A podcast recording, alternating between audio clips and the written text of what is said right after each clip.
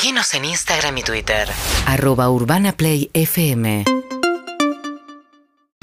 Bueno, eh, vamos a saludar a un colega de la patria movilera, ¿eh? uno de los que anda y conoce mucho la calle, el colega Fabián Rubino. ¿Cómo anda, Fabi? ¿Cómo estás? Hola María, ¿qué tal? Buen día, buen día. To- tantos años pateando la calle. Viste y caemos al final. Bueno, nada, eh, te vi ayer, Fabián, que te habían robado en una circunstancia. Bueno, nada, me gustaría escucharte y que, no, que nos cuentes, sobre todo para hablar de que eh, te ocurrió con un niño de 12 años esta situación. Sí, mira, eh, la verdad que fue un robo como el... Ya estamos tan acostumbrados a los robos que podemos decir que fue un robo normal, que te roban el celular como a tantas personas. Voy a hacer sigo al canal y me encuentro, lo comentás y a la gran parte de la gente le robaron el celular, le robaron algo pequeño, es, es algo tan común ahora, pero con lo vos decís, a mí lo que me impacta, eh, a ver, yo no, no lloro ni por el robo, ni por lo que me pasó a mí, porque la pasé mal, pero no importa, yo digo, me importa el chico, digo, porque el pibito no tenía más de 12 años, 13 años, que entra a un, una confitería en el barrio de Belgrano, donde yo vivo, por ahí, yo estaba tomando un, un café y estaba leyendo el diario, el domingo a la tarde. Y a mí me gusta leer el diario, y yo soy el diario de papel todavía. Yo también, y- sí, quedamos pocos. y quedamos pocos. Pero que, y más ese placer de ir a un bar a leer el diario papel en el bar. Somos grupo de riesgo, pero para mí el café con la media luna y el no me lo saca nadie, no me lo saca. Antes moríamos por salir a la noche y ahora muero por levantarme temprano y ir a tomar el café con Richie y el café con el, el diario de papel.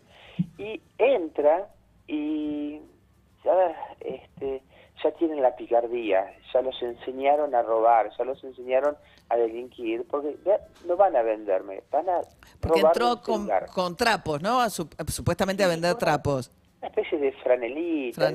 Y vos cosa- tenías apoyado el celular encima de la mesa del, del café. Sí, yo, mira, me, me, me, me meto en el interior de- del, del- del café, porque no me gusta estar afuera por el tema de los robos. Pero claro, estás adentro y te relajás, porque decís, no, ¿quién va a venir? Y te olvidás, porque uno piensa, estoy adentro, estoy, estoy salvado. Pero no, el pibe entró, vio el celular, puso sobre el celular las franelas y con la mano, me ofer- la otra mano, me ofertó los otros este, trapos. Yo le dije, no, gracias. El pibe dio media vuelta y se fue, pero cuando agarró los, la- los trapos que tenía sobre la mesa, que había puesto sobre el celular, agarró todo y se fue con el celular. Vos y, y- y Bien, primero no te diste cuenta, la situación fue tan rápida que no te diste Mira, cuenta. Ni bien salió, el, tipo, el chico me anochó la, la, la puerta y yo dije, me robó. Me Ah, robó. Por eso, y salí al toque. Me, di cuenta, pues, supe que me distraje, que no lo tenía que hacer y dije, me robó. Donde, porque donde te distraes te roban. Y, y salí, iba media cuadra el pibe mirando para atrás. Porque obviamente sabía que por ahí lo iban a descubrir. Y cuando miró para atrás y me vio, salió corriendo. Yo salí con los anteojos para leer, que tienen aumento. Dicen que no lo podés hacer porque te mareás. Y al marearte perdés noción del equilibrio y no sé de cuántas cosas más. Bueno, eso es todo lo que me pasó a mí. te caíste y te golpeaste. María, fue el golpe de mi vida. Ah. El golpe de mi vida. Tengo eh, cinco puntos sobre la ceja derecha. Tengo un yeso porque eh, ahora me operaron el dedo meñique porque lo tenía un acordeón. Este, y bueno, y el pibe se fue. Y, y ya fue. Fui uno más de los Sí. que le robaron. Pero a ver, no es una tragedia para mí, María. Porque yo en dos meses lo voy a mirar como un mal trago y si Dios quiera mi vida va a seguir. Sí, La incluso reponer un celular para vos no es tan difícil como para hay un montón de gente que, que le costará más reponer el Pero, celular. A ver, a ver, no es por el celular, Claro, María. no, porque, no. A ver, a mí me cuesta el celular, ¿eh? Obvio, Yo ¿cómo no te va a costar? yo No tengo un sueldo eh, para decir, este, me puedo comprar un celular todos los meses. No, yo voy a ir y voy a ver qué me puedo comprar, porque a mí me cuesta el celular. No, no, ni hablar. No, no somos, porque estamos en la tele, no, no- no tenemos sueldos este maravillosos. Eh, pues, a mí me va a costar como cualquier hijo del vecino ir a comprar y voy a sufrir ir a comprar el celular. Pero digo, la tragedia no es para mí, es mía. La tragedia es del chico. Mm, Porque el chico no puede tener esta vida a los 12 años, María. y no, y Porque no. el chico hoy está robando celulares y mañana se va a aburrir de comprar celulares, de robar celulares va a robar otra cosa.